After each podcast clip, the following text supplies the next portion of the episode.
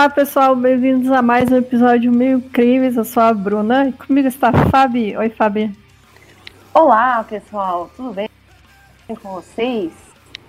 É, bom, como a gente prometeu, tá aí um episódio gigante, vai ser em duas partes. É duas, né? Talvez três. Talvez, Talvez três, três, porque duas já, já, vão ser gigantes. Mas é, vamos para os agradecimentos então rapidinho. Você quer fazer primeiro? Eu queria mandar dois beijos, na verdade. É um pra Vanessa, que é noiva do meu professor de quadrinhos, que ela acompanha o podcast, gosta bastante. E Ai, queria beijo. agradecer ela por ouvir a gente. e a Natália, Natália Marques, que é uma colorista, que eu gosto muito também, que é super minha amiga, e que uma vez acordei pelado no sofá da casa dela, que tinha bebido no Natal. Ano novo. Muito bem. Tá bom então, muitas histórias. então, os agradecimentos para os nossos apoiadores, que são a Joana Tietchin, a Flávia Norberto, a Mavi, Arita e a Aline Rocha Lopes. Então, muito obrigado, meninos. Vocês são 10. Muito obrigada! E vamos lá para o caso de hoje, que olha, espero que todo mundo fique tão puto quanto a gente fica falando sobre isso aqui. Gente, vocês estão prontos para passar raiva? Eu tô obcecada com esse caso. É, então. Dias é, tô escrevendo ele. Na força do ódio aqui. Nossa, velho. Então vamos para o caso lá. do trio de West Memphis.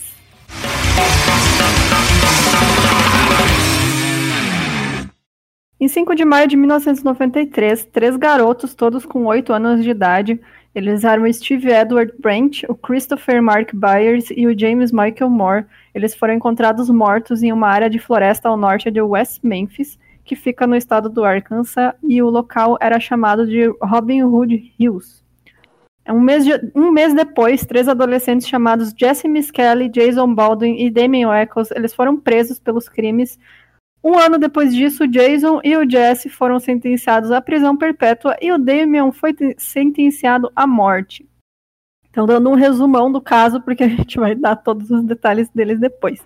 Exato. Então, para quem não conhece nada sobre esse caso, a gente vai ver ao longo do programa que, após eles serem presos, houveram vários protestos de pessoas importantes que diziam que eles eram inocentes e, na verdade, estavam sendo vítimas da injustiça somente pelos fatos, pelo fato deles não serem o padrão que a sociedade espera. Eles estariam sendo injustamente acusados. Então, a gente vai contar para vocês todos os detalhes para que vocês possam julgar por si mesmos. Mas já dizendo que, né, a gente acredita completamente que eles são inocentes. Exatamente, eu já tô nervosa. já tô puta. Nossa, Damien Eccles é um herói, cara. É. Esse cara é um herói. E ele Bom, desde sempre. Desculpa. Ele desde sempre foi muito cabeça, né? Tipo, ele era Sim. super inteligente desde novo, assim. Sério.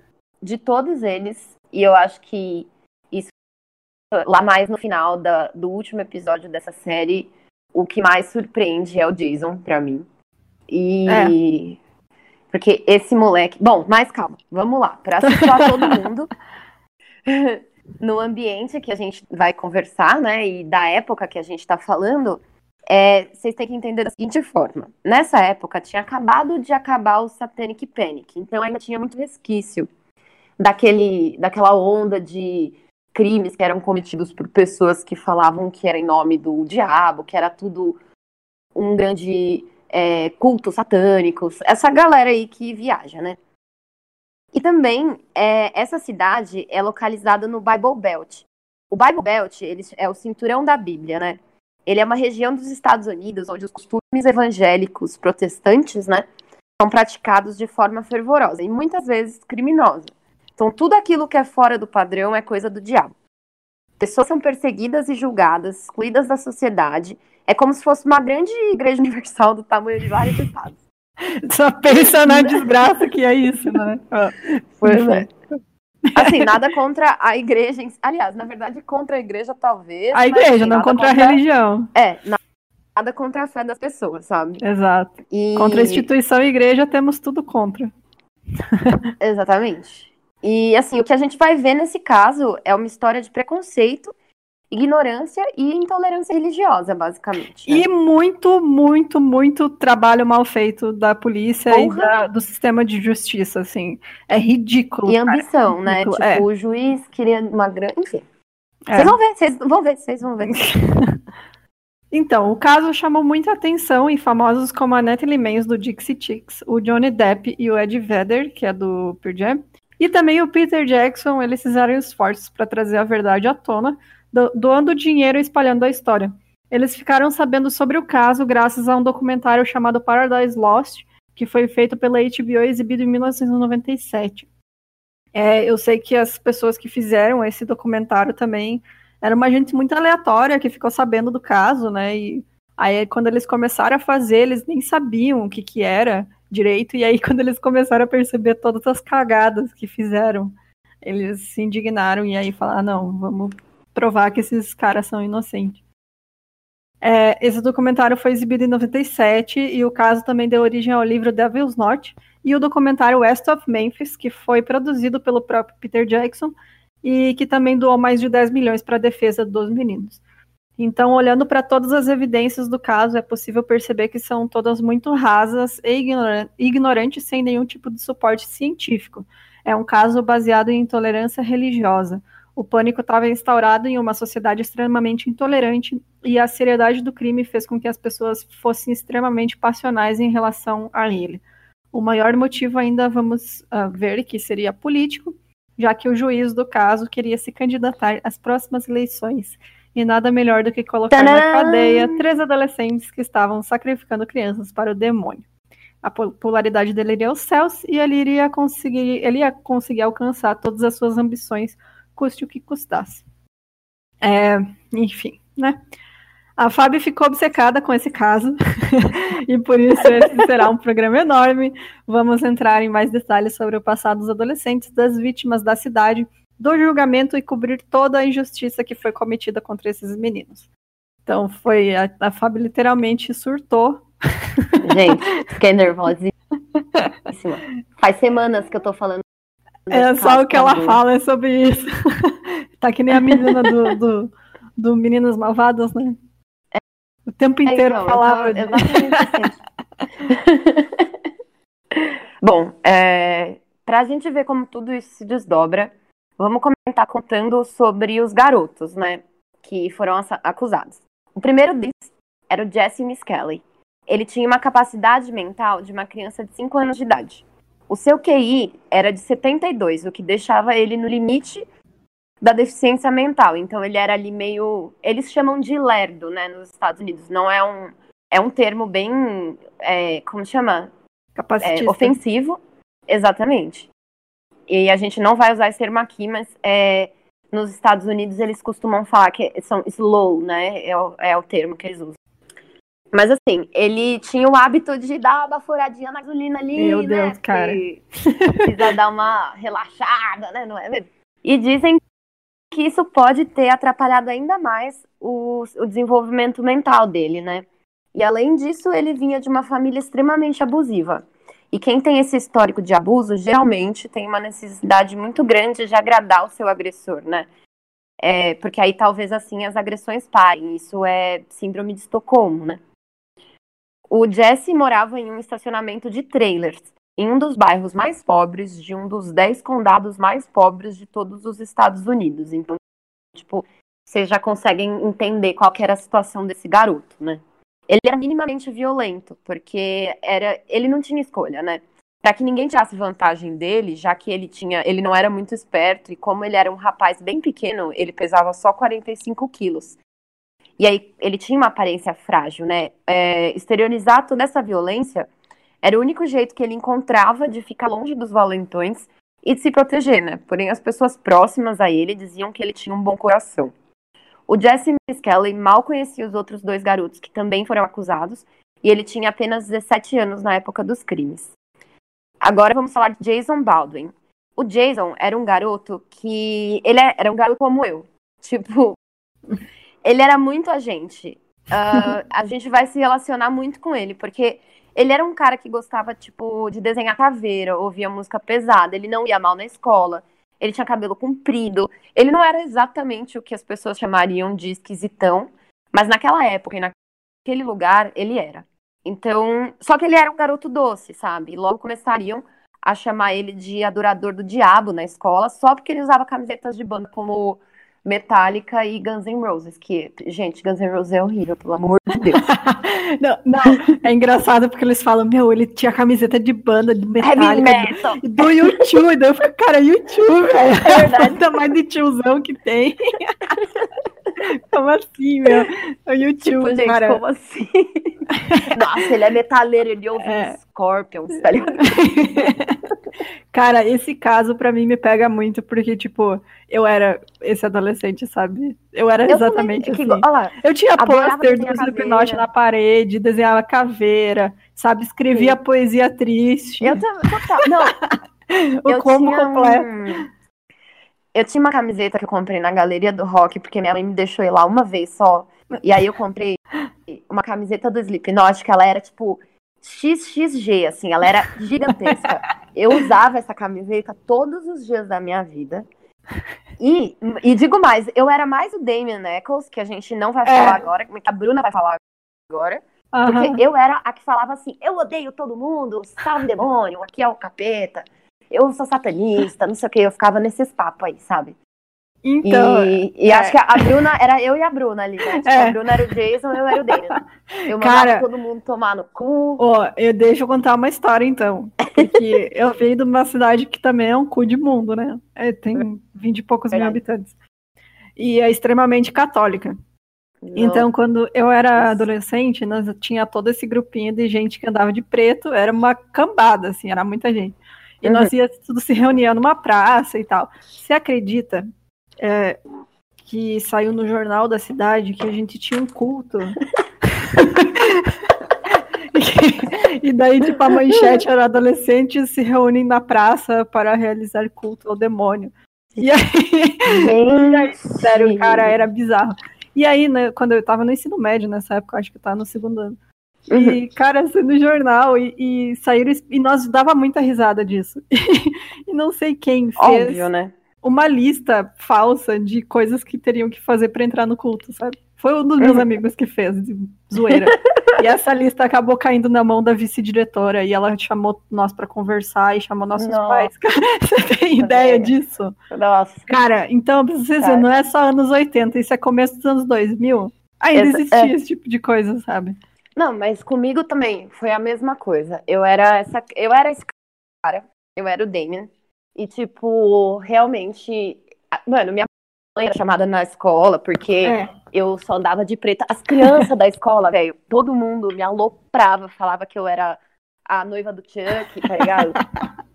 falava que eu Cara, ia casar com o capeta. Eu, eu fiz um ano em cada escola do ensino médio. E aí, no primeiro, eu fiz um colégio de freira.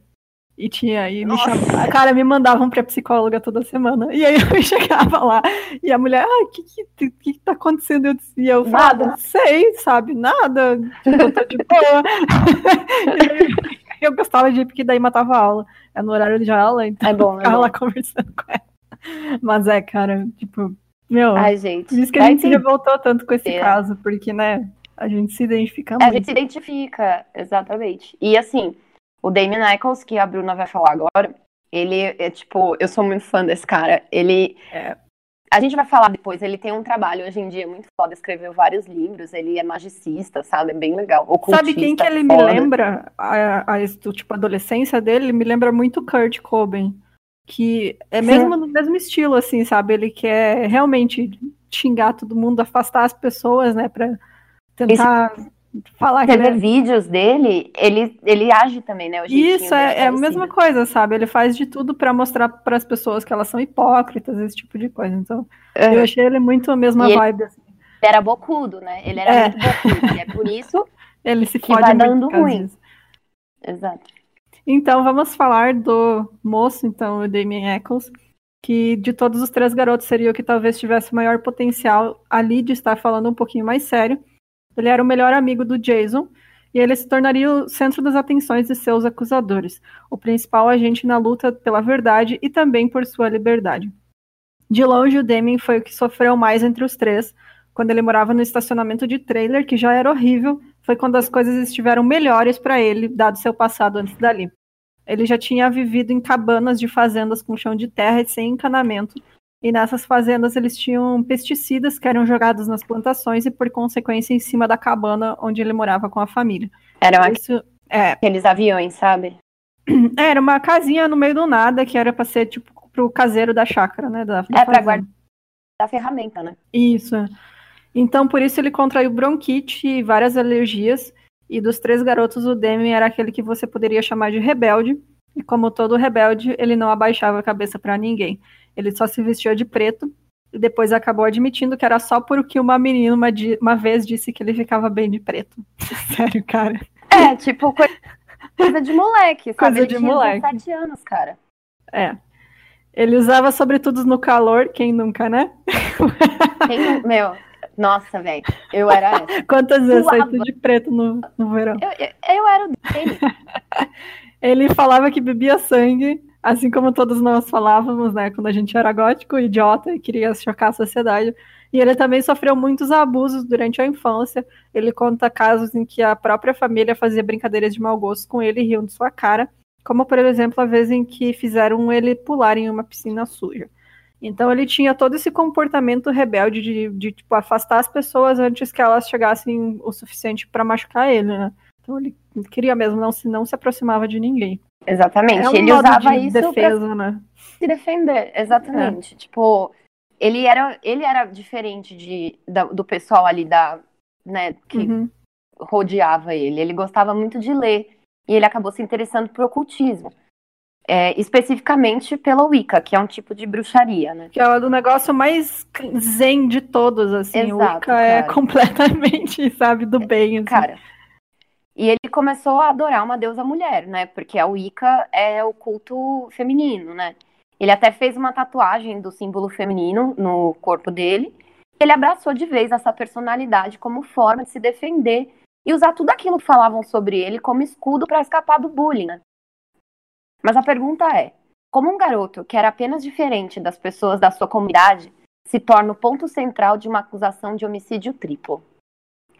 Bom, para começar, ele se meteu em alguns problemas por vezes, né? Então, por exemplo, quando ele tinha 17 anos, a sua namorada terminou com ele e ele lidou, lidou com isso de forma violenta. Ou seja, ele começou a assediar e perseguir ela e o garoto com quem ela começou a andar. Ele falava que ia matar o menino e jogar o dele no rio e ia atacar fogo na casa dela. Ele chegou a entrar em uma briga com esse garoto, porém um mês depois ele se reconciliou com a garota e eles decidiram que iam fugir juntos e fizeram um pacto suicida, desses que qualquer adolescente gótico faz achando que vai ser o novo Romeu e Julieta da geração deles, né? E aí eles também disseram, ah, que se os nossos pais se intrometessem, a gente mata um ou outro. Aquela baboseira, né, sabe? Draminha. Óbvio, óbvio que, assim, esse, o fato dele ter assediado e perseguido a menina, isso tem que ser visto, sim, sabe, com olhos duros, porque é esse tipo de violência que a gente sofre, né, nós mulheres sofremos. Mas, assim, tirando esse fato, sabe, ele era só um garoto bem problemático. Ele era. Tipo, a mãe dele, ele fala, né, que a mãe dele amava ele do jeito dela. Então, tipo, ela era uma mulher que também abaixava muito a cabeça para os outros homens com quem ela se relacionava. Tipo, era muito complicado, assim, sabe? E eles eram muito pobres, né? Eles passavam frio uhum. no inverno e no verão não tinha também. Eles passavam calor naquela casinha. Então você imagina, para eles estar tá morando naqueles trailer acabado, caindo os pedaços, ser o ponto alto né, da vida. Então Exato. quer dizer que realmente eles passaram por muita coisa. Porém, nenhum dos dois, o Demi e nem a namorada, eles sabiam dirigir. Então, no dia que eles fugiram, caiu uma tempestade e eles foram até uma cabana abandonada no parque estadual procurar abrigo. Então, a mãe da garota chamou a polícia e a polícia chegou lá e encontrou os dois se amassando, se beijando, né? E aí eles foram acusados de invasão de propriedade e má conduta sexual. Gente. então, eram dois adolescentes, né? então, vamos ser claras, era um trailer abandonado e eles estavam se beijando, porém, por o Demian ser um garoto esquisito da cidade, as coisas tomaram uma proporção muito maior do que deveriam. E é aí que o Jerry Driver entra na história e vocês prestem atenção nesse nominho, porque vai dar pra passar muita raiva com este sujeitinho do mal. Realmente, é sério, cara. Nossa, velho, cara... já tô nervosa. o Jerry Drive, então, é o exemplo perfeito de idiota extremista religioso que se deixa levar pelo Satanic Panic, que acontecia na época. Ele usava tudo isso para tornar a vida dele monótona, que a vida dele que era monótona e algo interessante, se achando caçador de bruxas, próximo de Jesus Cristo ou qualquer baboseiro intolerante, elitista e racista que tivesse na sua cabeça. Ele realmente se achava o Van Helsing. Mano. Assim. Exato. ele era o legítimo Van Helsing. Cara, é muito bizarro, né? Cara, tipo, é gente. ridículo, cara. Ridículo. Ai, mas a gente vai falar disso. A gente vai explicar o porquê que ele era o Van Helsing. Na época, qualquer agente da lei que fosse pouco mais ingênuo, ele estava convencido que os crimes mais brutais são obra do capeta. Tanto que em 1991 o FBI conduziu um estudo para entender o quanto toda essa histeria estava né, se espalhando, porque eles recebiam ligações o tempo inteiro de policiais, tipo, não era nem de mim ou de outra pessoa, sabe? Eram autoridades. E aí, tipo, quando o FBI chegava lá para resolver o crime, alguém sempre falava, tipo, ah, com certeza foi o capeta que estava aqui, sendo que não tinha nenhuma evidência de que nada do tipo realmente aconteceu. E por mais que o pânico satânico tivesse acontecido lá nos anos 80 e em 85, o país inteiro viu o Richard Ramirez, inclusive a gente tem episódio dele, Uhum. admitir que ele matou 14 mulheres em nome do Satanás. É claro que as autoridades se merecem respeito, sabem que não tem nada a ver. Mas para o policial ingênuo, que provavelmente é casado com a própria prima, numa cidade de pouquíssimos habitantes, isso era mais do que motivo para acusar qualquer um que fosse diferente. E isso é o tipo de combustível para pessoas como Jerry Driver. Para começar, ó, não era nem policial. Ele era um ex-piloto de avião que virou um, um oficial correcional juvenil. Ou seja, ele era o famoso guardinha do reformatório. Ele já estava com seus 50 e poucos anos e havia se convencido que West Memphis estava tomada pelos cultos satânicos e que ele era o Van Helsing. Ele tinha tanta certeza disso que, ah, gente, isso aqui é maravilhoso. Que ele e o amiguinho dele, o Steve Jones, passavam o fim de semana de lua cheia. Então era assim, ó, fim de semana lua cheia, vamos dirigir pelas estradas do interior, tentando de verdade encontrar cultos satânicos comemorando o sabá. E eles faziam isso mesmo, tipo, sério. Mas, adivinha só, eles nunca encontraram nada. Ai, será? Sério. Eu, é muito. Nossa, cara, é muita loucura, sério. Cara, Ah. é, tipo, o cara realmente pegava o carro dele e ia. Agora eu vou encontrar. Tem nada aqui." pra fazer, né? Tipo, Gente, vai amor casa, de meu. É, Vai cara, dar um- O cara já. Nossa, vai dar já uma é- alegria pra tua mulher na vida, que é- com certeza ela nunca gozou na vida, sabe? Esse cara. E, Sério. gente, depois a gente vai deixar os documentários pra vocês assistirem. E realmente, assim, ó, o. Vocês olham pra cara dele, vocês veem. Tipo, cara, é surreal. Eu, eu e a Bruna, a gente tava assistindo os documentários, né, e, e tudo mais pra falar do caso.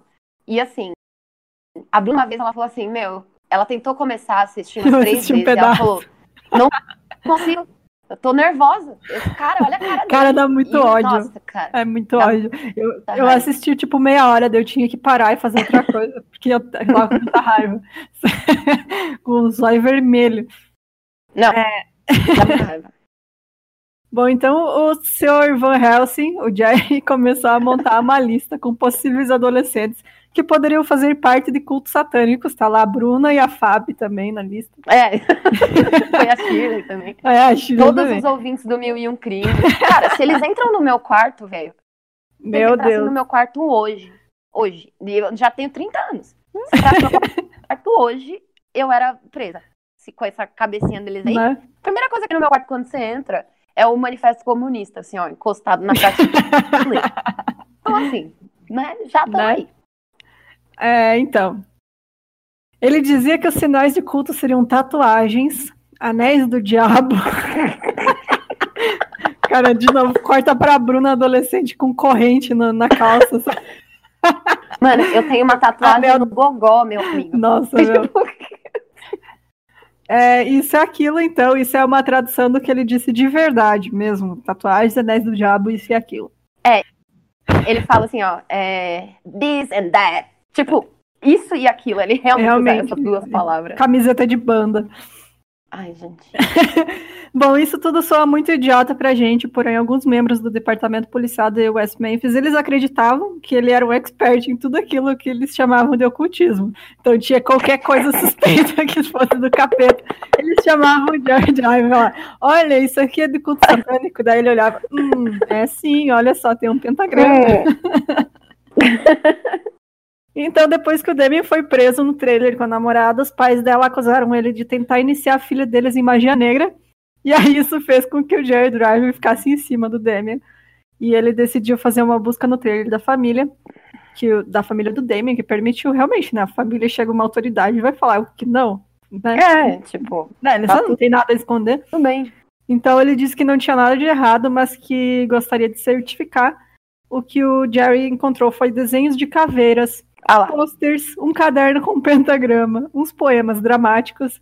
É isso, o Jerry considerou ser uma prova de que ele realmente era membro de algum culto satânico.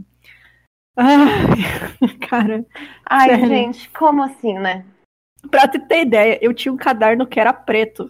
Caderno com as folhas pretas, que eu escrevia eu com, uma, com, uma, caneta prateada, e daí eu escrevia a letra das Ai, músicas eu que eu gostava. Olha não, só, todo cara. cantinho tinha um pentagrama. Tinha é, sempre tinha um pentagrama. Nossa, cara. A gente era muito Ed, cara, meu Deus do céu. Eu, no, eu não ia ser mandada pra cadeia, os caras iam me queimar viva. Bom, então esse cara e o parceiro dele, Steve Jones, eles tinham certeza que o Demi era algum tipo de bruxo ou coisa que o valha, e então eles foram até o reformatório para onde ele tinha sido mandado pela invasão do trailer, e eles tentaram fazer com que ele performasse um Isso é maravilhoso. na frente deles. Eles mandaram ele fazer levitar as coisas ou torcer colheres com a força da mente. Gente, é, é sério. Tipo, é, quebre mano. meu dedo. Quebre meu dedo. Eu ia, escrever isso no roteiro. Você é o filho do capeta, então quebre meu dedo com a eu força. Sou capeta Júnior, tá aqui meu RG. A gente. Ai, mas a Renata é bom demais. Ai, gente, meu, sério, é, tem que rir, é real, porque, ele, sério, tipo, é. Cara. Não, e a gente tá rindo, e o Damien na época também dava risada, porque ele achava que não tinha como levar a sério um negócio desse e que não ia acontecer nada com ele, porque ninguém ia levar isso a sério, só que né. E coitado. tinha uma outra coisa, né? Eles eram inocentes. Tipo, tanto faz, cara. Eles eram inocentes.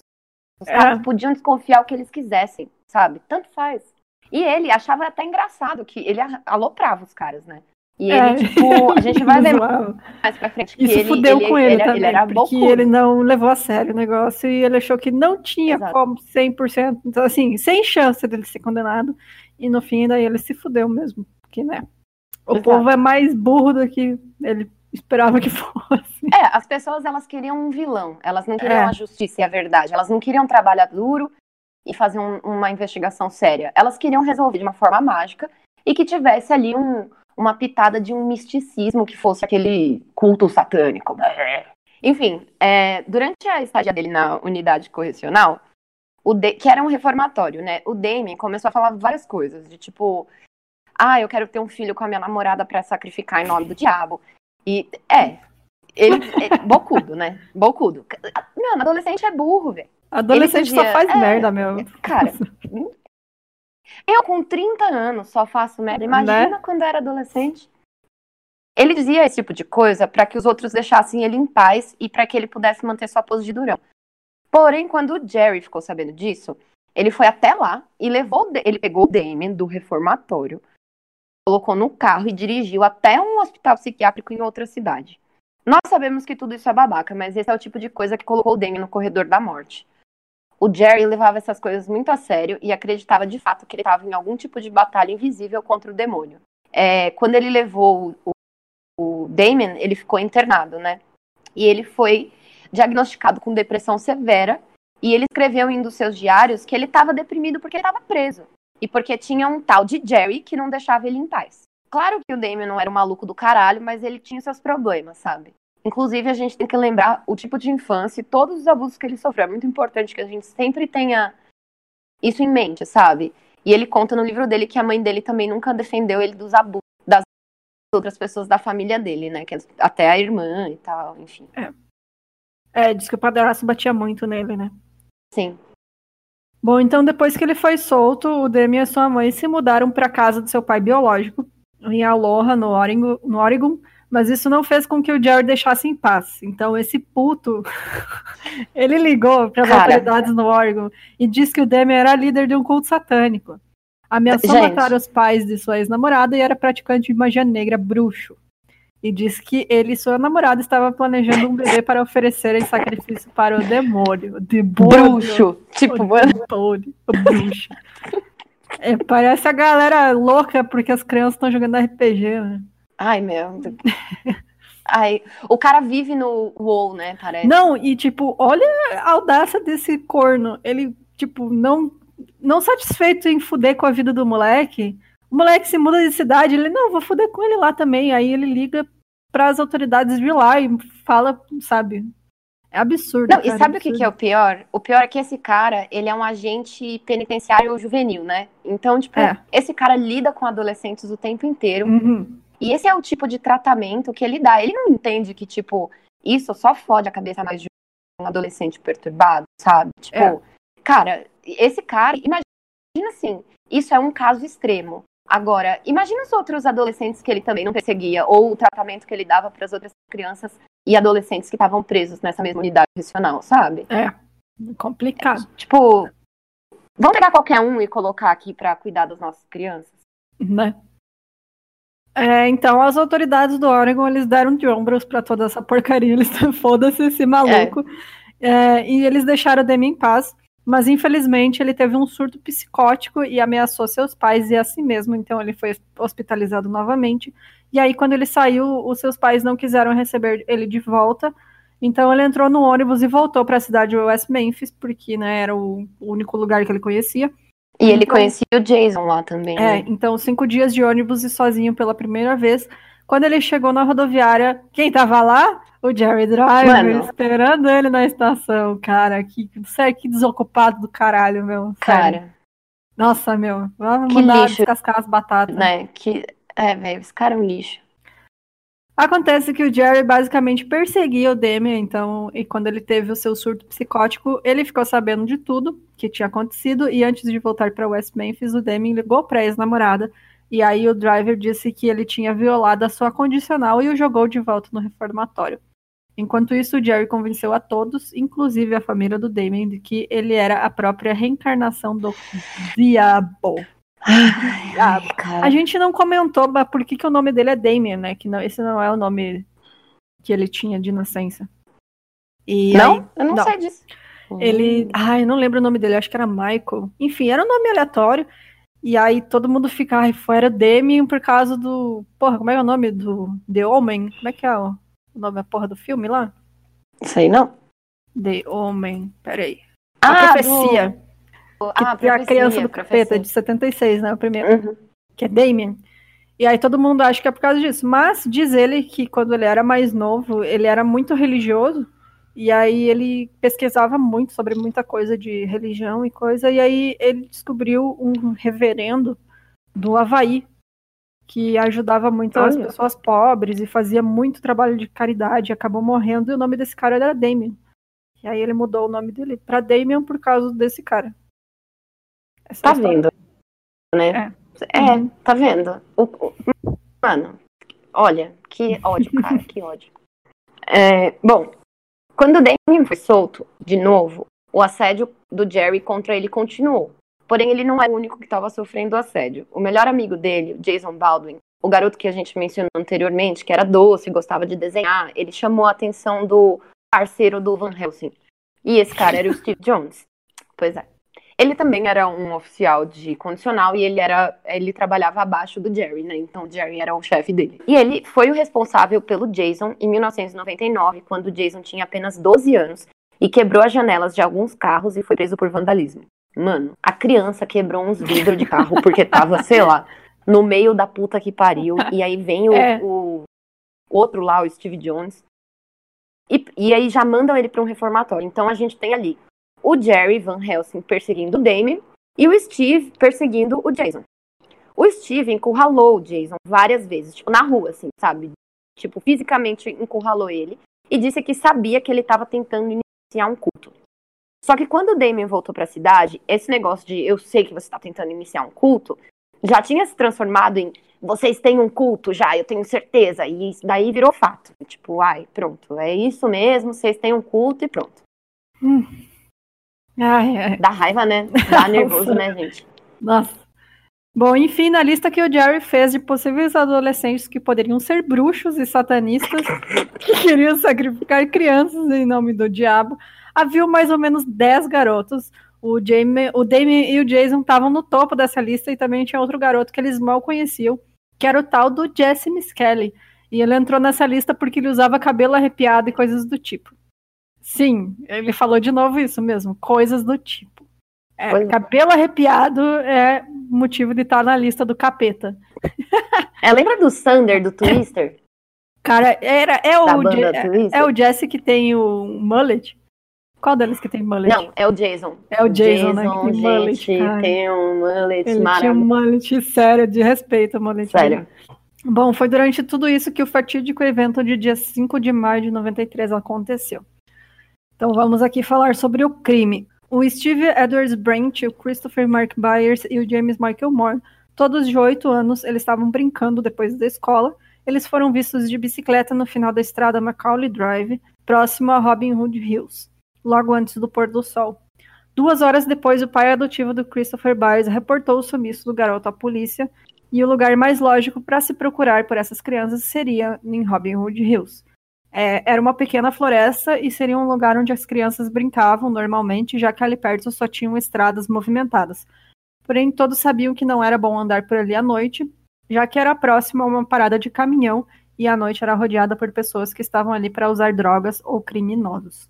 É, ali era um lugar, né, que. Tipo, não era o melhor lugar para as crianças brincarem, mas durante o dia eles meio que iam pra lá, porque era o único lugar que tinha um espaço, assim, sabe? Uma clareira. Que a molecada ficava lá, sei lá, enchendo o saco do outro, sabe? Sem nenhuma supervisão adulta. Mas aquela noite haviam tantos mosquitos que a polícia decidiu continuar as buscas somente no dia seguinte. E mesmo assim, no dia seguinte, os voluntários que foram procurar só ficaram durante a parte da manhã até a hora do almoço. A única pessoa que enfrentou as, as nuvens de mosquito foi um, um, um dos voluntários que estava ali.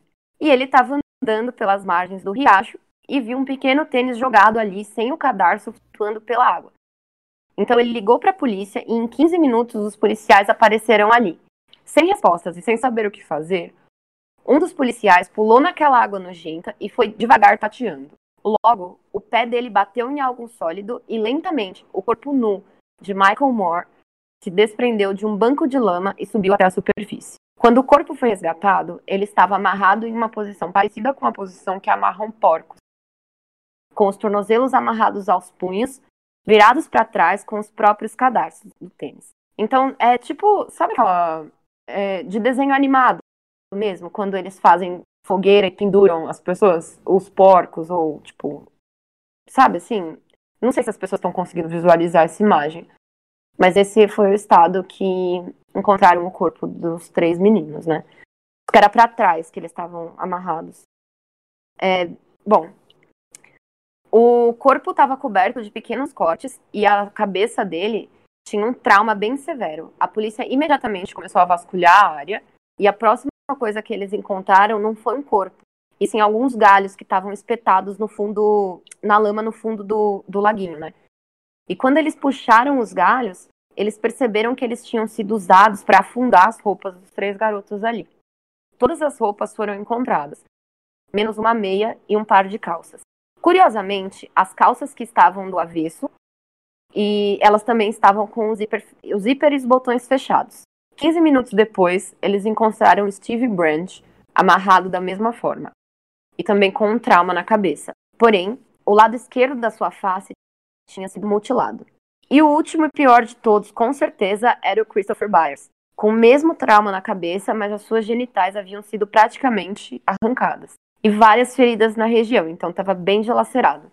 A última coisa que eles encontraram foram as bicicletas que também tinham sido afundadas na lama. E o Steve Jones, que era o amiguinho do Jerry Driver, disse na mesma hora, ele disse em voz alta para qualquer um que estivesse lá para ouvir, ele falou assim: finalmente o Dane matou alguém. Então, Do nada, o Damien cara, foi do suspeito, nada. é, foi Imediatamente, assim, tipo, sabe? O, mano, nada a ver. Tipo, o Damon tá indo na casa dele, sabe? E na hora o cara, é, finalmente ele matou alguém. E ele falou isso para todo mundo, sabe? Na cena Tirou do crime. Do tipo, é cu, é sabe? Do cu. Sim. Então foi assim que o Damien Eccles passou de menino estranho da cidade para suspeito de assassinato triplo. E agora é a parte que a gente vai começar a passar raiva, mais, né? Porque a gente já tava passando mais ainda.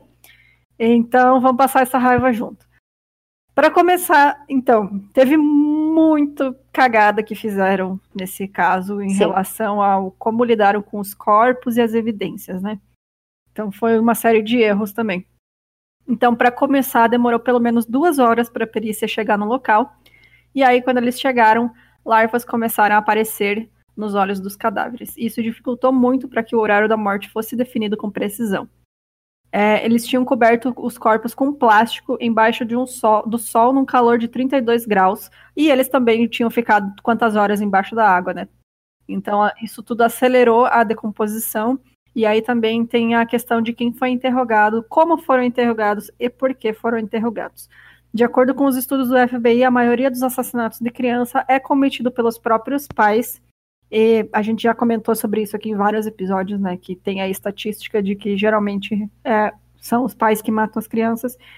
Uh, e a maioria dos assassinatos, em geral, são cometidos, quando não pelos pais, por conhecidos da vítima. Mas é claro que as condições desse crime e todo o preconceito e intolerância da cidade fez com que eles virassem para os garotos na lista do Jerry.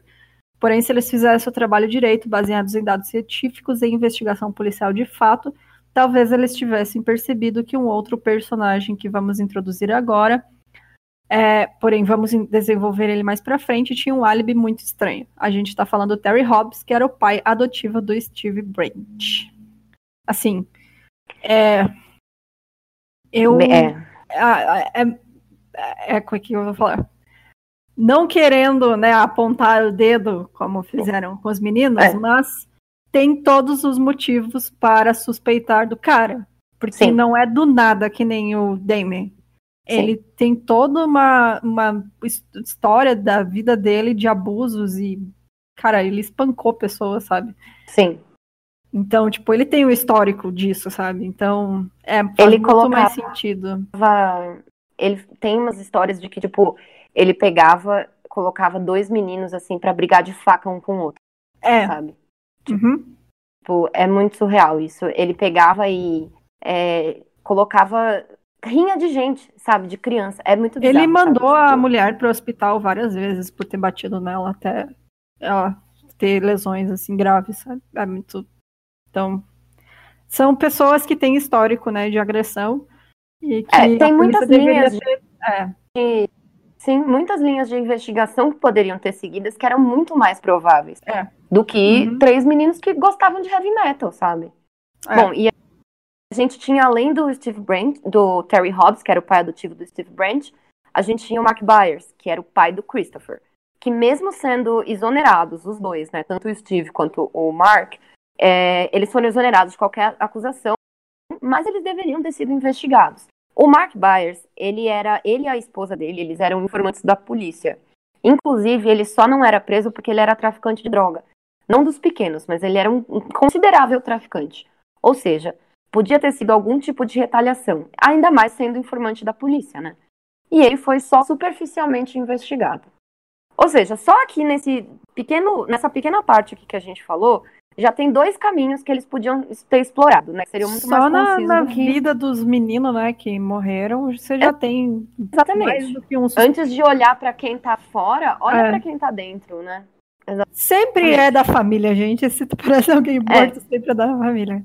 Cara, é só qualquer livro de psicólogo de serial killer, qualquer. A gente faz muito caso de crime, reparem. Tipo, é sempre. Assim, beleza, não sempre, tá? Mas a maioria. Não, quando envolve é criança, né? Sim, exatamente. Tem que investigar. Não, não é, sabe? E basicamente o que eles fizeram foi jogar tudo aquilo que seria importante fora e vamos. Ah lá, ah lá, agora tenho certeza que foi o Dane, uhum. sabe assim? Enfim. Mesmo assim, uh, o Mark Byers não era o único pai que deveria. ter sido investigado, né? No mesmo dia dos assassinatos, gente, e agora vai começar uma. Olha, a Odisseia. No mesmo dia do, dos assassinatos, por volta das 8h40 da noite, um funcionário do restaurante Bojangles fez uma ligação para a polícia dizendo que um homem preto, e eu vou usar o termo preto quando eu me referir a pessoas de cor de pele preta, porque eu aprendi com o Babu do Big Brother uhum. que não se fala mulher, homem e mulher negra, né? Porque vem, vem de um termo racista. Então, assim, gente, eu sou uma mulher branca, se eu estiver errada, me corrijam, tá? Bom, disseram que um homem preto e coberto de sangue entrou no restaurante e estava escondido no banheiro. Ele foi embora antes dos policiais chegarem, mas havia sangue o bastante para recolher a amostra. Só que aparentemente eles recolheram amostras e elas foram perdidas. Isso é só importante porque um cabelo pertencente a um homem preto também foi encontrado na cena do crime na roupa de um dos garotos. E na época o DNA não era uma coisa tão comum, não era tão acessível. Mas eles poderiam ter guardado as amostras para poder testar o sangue e o cabelo para ver se eles eram compatíveis. Porém, parabéns, né? Porque eles perderam a amostra de sangue. Além de. Eles recolheram a amostra, mas perdeu. Como? Ó, Vai saber como, né? Enfiou no, no cu, cu, né? Aí, ó. é, cara, é bizarro isso. Bizarro demais. É muito um trabalho ruim atrás de outro. É... Cara, muito nada a ver, né? Então, sobre esse evento no restaurante já começa a ficar esquisito daí, quando o padrasto do Christopher Baez ligou para a polícia falando do desaparecimento do seu enteado, quem respondeu a chamada foi a policial Mick. Depois de pegar o depoimento do padrasto, ela recebe uma segunda ligação da central sobre esse homem no restaurante, Bojangles. Eu adoro esse nome, Bojangles. É muito bom, né? então, como ela estava na região, ela vai até lá antes de começar a procurar pelos garotos. Porém, ela não entra no estabelecimento, ela fala com o funcionário somente pela janela do drive-thru. E aí o homem já tinha ido embora, e nisso ela recebe uma terceira ligação sobre alguém que estava por ali nas redondezas bebendo em público. Isso é proibido lá no Texas. Então ela diz que foi o motivo de nem ter entrado no restaurante. Afinal de contas, ela tinha um caso de criança desaparecida e agora também teria que checar um bêbado que estaria causando problemas na rua. É como se já não fosse o bastante, ela recebe uma quarta. Gente, por que não contrata mais gente, coitada dessa é. mulher, né? Ela, ela já tá lidando com tudo sozinha. Sozinha, é. cara. Uma quarta ligação, dessa vez da Dana Moore, que é a mãe de uma das vítimas, o James Michael Moore. Então, a essa altura já era 9h24 da noite e ela disse que seu filho ainda está desaparecido. Ela já tinha mandado a filha dela ir procurar pelo irmão, que voltou sem encontrá-lo também. Então, cara, é, coitada dessa policial, fez o que podia, né? É. Tipo, ela chegou lá, falou no drive-thru, só que o cara já tinha ido embora. E aí já tinha mais duas ligações, ela recebe uma terceira. Uma quarta, né? Então, assim, é. o que ela vai fazer? Ela vai tentar. E, digo mais, uma criança desaparecida. Que é tipo Amber Alert, quase, né? É, prioridade. É óbvio que não foi acionado, mas é prioridade. Nesse momento, um outro policial também é acionado. E a ligação dessa vez vem do restaurante Catfish. Nossa, é muito. Né? Catfish. Esse restaurante é onde a Pamela Hobbs trabalhava. Ela é mãe do Steve Branch, a terceira vítima. Ela diz que o seu marido e padrasto Steve, um homem chamado Terry Hobbs, apareceu para buscá-la junto com a sua filha mais velha, Amanda. Ele apareceu e entrou no restaurante. Ele passou reto, ela não olhou na cara dela e foi direto para um, um, telefone, um orelhão que tinha no restaurante. Para quem não sabe o que é orelhão, né? Seus millennials. Era é um telefone público, né, que você paga e faz ligação e tinha muitos estabelecimentos na época, né? Ele chega, entra no restaurante, liga para alguém e aí enquanto ele tá lá ligando, ela vai até o carro onde tá a filha dela e pergunta onde tá o Steve. Ele sai do restaurante e diz para ela que ele estava ligando para a polícia, porque o Steve estava desaparecido também. E ele diz que ele estava com a Amanda esse tempo todo. O que já é meio estranho ele falar desse jeito, né? Porque, olha, o Steve sumiu, mas eu tava o tempo inteiro com a Amanda, viu? O tempo hum. todo. Olha, eu tava aqui, viu? Ó, ela viu onde eu tava. Esse é meu álibi. É, não é meio isso? É e muito é muito estranho. Então ele diz que o Steve saiu com o, os outros dois meninos e os três estão sumidos. Nesse momento, o policial Moore, ele aparece e fala que ele e os outros policiais estão procurando pelas crianças. Ele comenta com o policial que a última pessoa a vê-las foi Dana Moore, mãe do Michael Moore. Só que mais ou menos era umas 18 horas quando ela viu ele pela última vez, e era tudo que ela sabia, já que ela estava trabalhando desde então. Então, existiam muitas linhas de investigação que eles poderiam ter seguido, como a gente falou. Porém, ao invés disso, as palavras intolerantes e místicas do Jerry Driver e do Steve Jones tiveram mais peso do que a ciência ou do que um trabalho investigativo bem feito. Então, a comunidade e o departamento de polícia foram influenciados por esse homem tão desprezível. É, por ter tanto problema também com eles, da forma como eles lidaram com as evidências, eles destruíram muitas evidências também. E no local é. não tinha, não tinha sangue, não tinha nada, né? Então, não, nadinha. E, é, e o corpo era lavado também, porque ficou em água é, então, corrente, sabe? Era muito difícil, e aí quem tava no, nos outros detetives que não eram malucos, tipo Jerry Driver, eles já estavam no desespero, porque, meu, três crianças mortas, e eles não têm pista nenhuma. E aí eles começam eles a ficar, precisam de um culpado. É, eles precisam encontrar alguém. E aí cada vez mais aquela, né, a hipótese do Jerry Driver começa a aparecer melhor, né? Porque pelo menos é alguma coisa melhor que É uma nada. solução. É. Uhum. Então, realmente foi assim que eles foram levados. Então, o detetive Gary Gitchell tratou essa linha do Satanic Panic como a mesmo, menos provável de todas, porque né, ele é sensato. Mas então, não muito. Não tanto Vocês assim, vão... porque depois, né, é. né ele vai sucumbindo a pressão, né? É, ele vai ele vai... Então ele fez uma coletiva de imprensa dizendo que poderiam ser três motivos: alguém que as crianças conheciam, alguma coisa de crime organizado ou gangues, e por último, ele comentou bem por baixo, talvez um culto. E aí isso foi o bastante para a população esquecer as outras opções, que eram muito mais prováveis, e gerar uma histeria coletiva onde começou uma caça, caça às bruxas, não só na cidade, mas no estado inteiro. E nessa região dos Estados Unidos, o conceito do diabo é extremamente real e ninguém ouviu mais nenhuma opinião. Isso foi sim obra do diabo e pronto, porque obviamente o diabo estaria em West Memphis, no meio do nada, né? porque não? É que nem Aquela, eu, né? eu tava. eu tava vendo. Eu tava ouvindo o um episódio do Last Podcast on the Left sobre o, os mortos né? Uhum. E aí o cara fala, tipo, porra, é, na verdade Jesus, quando morreu, foi, ficou três dias para ressuscitar, sabe pra onde ele foi? Pro Missouri. Tipo, quê? É, tá ligado? Então, por meio do nada, nos Estados é, Unidos. Tipo...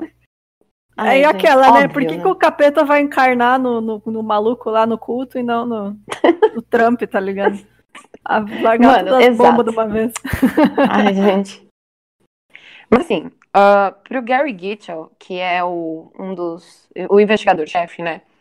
Essa história de culto e sacrifício não era verdade, mas ao mesmo tempo ele não tinha nada nas Mesmo porque a polícia estava totalmente enviesada e com certeza não faria nenhum trabalho bem feito. Estavam mais preocupados em comprovar que havia sido uma obra de sacrifício ou de um grupo satanista que do que encontrar a verdade.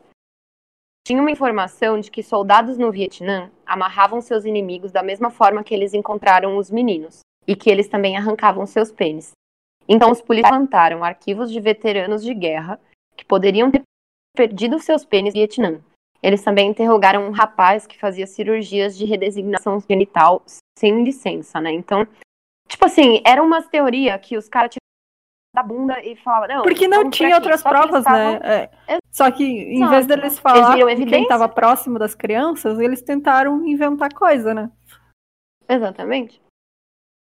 E tipo assim, é, cara, tava todo ali muito é, desesperado para conseguir, um, porque o governador tava pressionando. É, outra coisa, essa essa cidade, esse estado, na verdade, o Arkansas, ele é de onde veio o Bill Clinton. E na época, uhum. o Bill Clinton tinha acabado de, de ganhar como presidente. E ele eh, tinha sido o governador do estado, do Arkansas. Então, tipo assim, a, a, a galera tava fazendo muita pressão no governador atual, porque todo mundo tava olhando é. para eles. Não, porque também, por serem crianças as vítimas, né, tem toda a pressão popular, porque Imagina, os pais estão tudo desesperados, pensar, ah, meu, meu filho pode ser o próximo, né? Então eles estão super pressionando a polícia para ter um resultado. E aí, o que acontece é que todo esse negócio do culto satânico começou a vazar para a imprensa, e aí os pais, as pessoas das comunidades, tudo, tudo começou a, a falar que era isso mesmo, sabe? E além disso, a perícia era muito ruim, porque além de incompetente, é, o relatório demorou um mês para chegar nas mãos do Gary Gitchell. Ou seja, eles já estavam os caras já estavam pressionando ele pra encontrar um culpado, mas eles não sabiam nem a hora da morte com precisão para buscar por pessoas que não tinham álibis. Ou quais as particularidades dos ferimentos no corpo das crianças para traçar um perfil do assassino, um modus operandi. Enquanto isso, a pressão começava a aumentar e a teoria de Jerry Driver começou a ganhar força e espaço, né? Então, o detetive John Bray foi um dos primeiros a acreditar na teoria do Jerry. Inclusive, ele considerava o Jerry um dos homens mais sábios do West Memphis. Tá aí um cara que não é inteligente, então, né? A gente já conclui aí. o Bray foi mais influenciado ainda quando um pastor local ligou para ele e disse que um bando de jovens estava adorando o cramunhão ali perto. E um desses jovens tinha escrito 666 nas suas botas. E esse adolescente era o Jamie, Damien Eccles. É a Bruna com coturno na praia. Eu já escrevi isso também. No... É, eu, tomando vinho. É, e agora a estratégia dos policiais seria investigar o caso pela linha de quem seria um culto, de que seria um culto satânico. Então o Damien foi questionado por Steve Jones e um outro policial menos de 24 horas dos corpos terem sido encontrados. Porém, nada nesse encontro foi documentado. Parabéns. Também é uma coisa muito comum deste caso. E é aí que o caldo começa a entornar. Dois dias depois dessa conversa, os policiais foram até a casa do melhor amigo, Jason Baldwin, e o Damien estava lá nessa também. Então, sem o conhecimento de seus pais e sem a presença de um advogado, eles foram violentamente questionados sobre o homicídio. Então, cara, eles eram dois menores de idade, né? Isso é Sim. completamente constitucional. E o Demian, que era inocente e sabia que não poderia ser acusado, não levou nada daquilo a sério. Naquela, né? Levou na brincadeira, porque esses caras tão maluco, eu não fiz nada. Não ele debochou, na verdade, né? Completamente debochado. Então ele deu umas respostas espertinhas para os policiais Porém, o Deming, que tinha lido bastante estudado sobre, sobre esse tipo de assunto, disse aos policiais que o fato de terem arrancado o pênis seria uma forma de demonstrar poder, que o assassino queria ouvir a criança gritar, e também disse que era engraçado que os assassinos não foram pegos e que ele também não ligava para nada disso. Porém, vale a gente pensar aqui que eles eram garotos né, de 18 anos que foram assediados pelo Steve e pelo Jerry, então, ali, ao ver eles é. ali sem nenhuma pista e passando vergonha em frente ao país inteiro e sendo feitos de idiotas, foi bem satisfatório. Inclusive, o Damien pede desculpas sobre isso no livro dele, mas também a gente vai falar disso mais pra frente. Então, eles estavam completamente foda-se pra esses dois malucos. A gente não quer saber nada Sim. de vocês. Se foda-se vocês que se fodam com esse caso. É. é, ali, o, quando eles vão lá falar com os dois meninos, né? Tipo, o Damien, olha para você ver, né? Cara, o Damien tinha estudado e ele falou: olha, esse negócio de ter arrancado o pênis é uma forma de demonstrar poder. Ele tá ajudando o policial, tá ligado? É, um então, ele tá fazendo o trabalho que o policial não fez. Exatamente. tipo, cara, é, o Damien também, ele depois no livro dele, ele pede desculpas, assim, que ele riu na cara dos pais das vítimas, é. sabe? Mas porque. Ele não levou ele muito um a sério idiota. tudo, né? É, era um adolescente, né? Mas assim, vale lembrar também que, cara, todo mundo da cidade, tipo, te odeia e você odeia é. todo mundo, sabe? Então, assim, quando essas pessoas vêm pedir sua ajuda, você não vai ser tipo, ai, não, eu vou ajudar. Não, você é um adolescente, você quer que essas pessoas se fodam, você quer mais que os caras passem vergonha mesmo. É.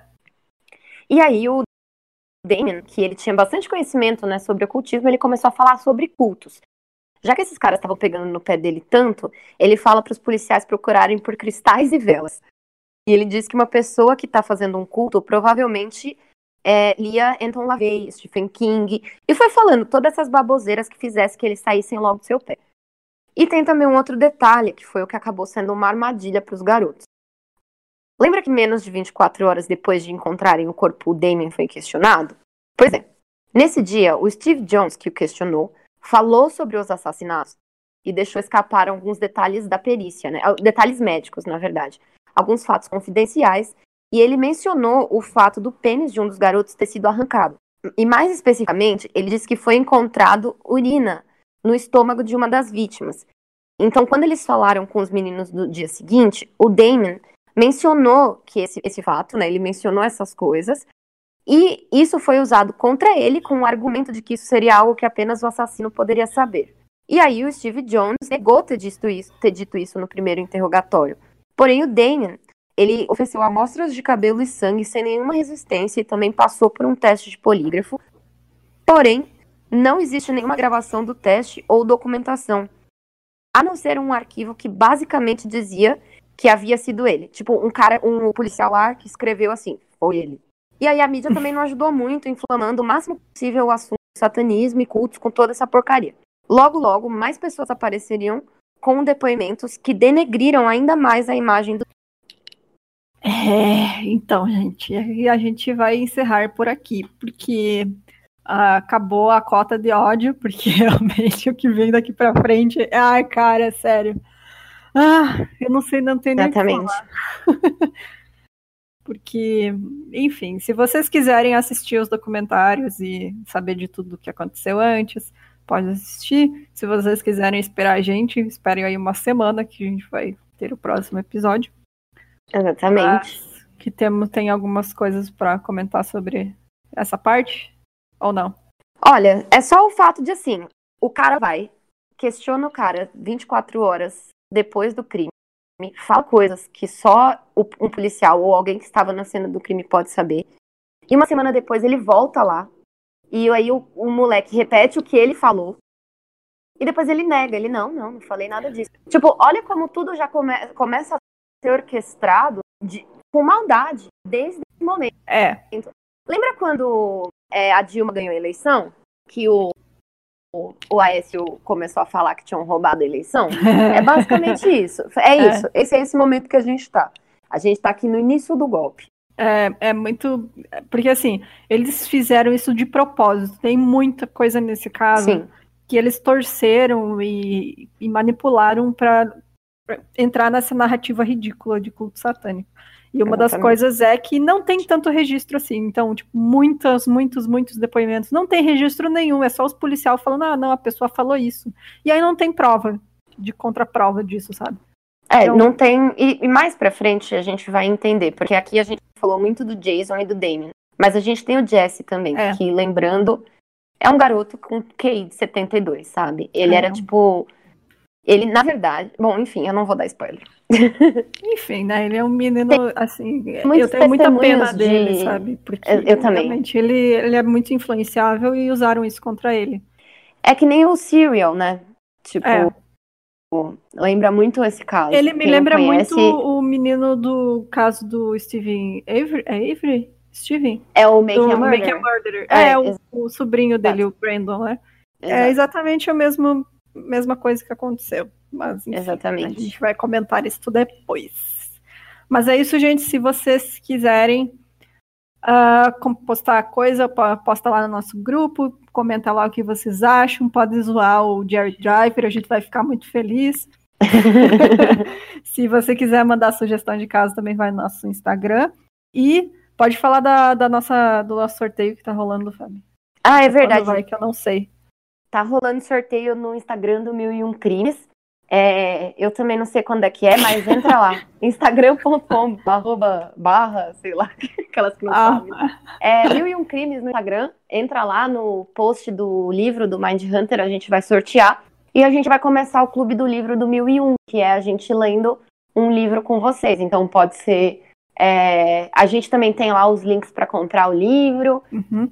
Uh, Ai, olha, tá o resultado, um... cara, vai ser amanhã, vai ser no dia que sai esse episódio. ah, é verdade. Então vai é ser verdade. de noite. Hoje de noite vai, vai ser a última chance para você participar. Eu vou lançar isso aqui de tarde. É isso. Então, então é isso. Hoje de noite, umas oito? Pode ser? É. A gente vai fazer uma live. É isso? É, pode ser. Não... A gente é bem organizada, né? bem organizada. é tudo no foda-se. É, exato. É basicamente isso. E aí a gente vai fazer uma live para sortear, para vocês Isso. verem. E ver que não é falcatrua. Né? e aí, a partir de então, depois é, desse sorteio, a gente vai começar a leitura do Mind Hunter com vocês. E ao final da leitura do Mind Hunter, o episódio, talvez. Exato. Né? Uhum. Podemos fazer vai... um episódio especial de review. É, Exatamente. E se você então quiser nos apoiar, pode entrar lá no nosso site, milcrimes.com.br, vai ter o botãozinho de apoio, ou procura a gente no PicPay, que é arroba milcrimes. Exato, a gente precisa muito da ajuda de vocês, que a gente já tem dinheiro para um microfone novo. É, Agora falta o outro. Falta o outro. e ah, e assim, a gente tá preparando. Eu não vou falar o que é, mas vai É ter muito um legal. episódio especial. É muito legal. Eu já tô Vocês animada, mas é muito legal. Eu também. Eu tô muito animada, vai ser legal. Gente, eu também. Mas é isso, gente. É, Até vai ter um próxima. episódio especial aí. Beijo, galera. Até mais. Valeu Tchau.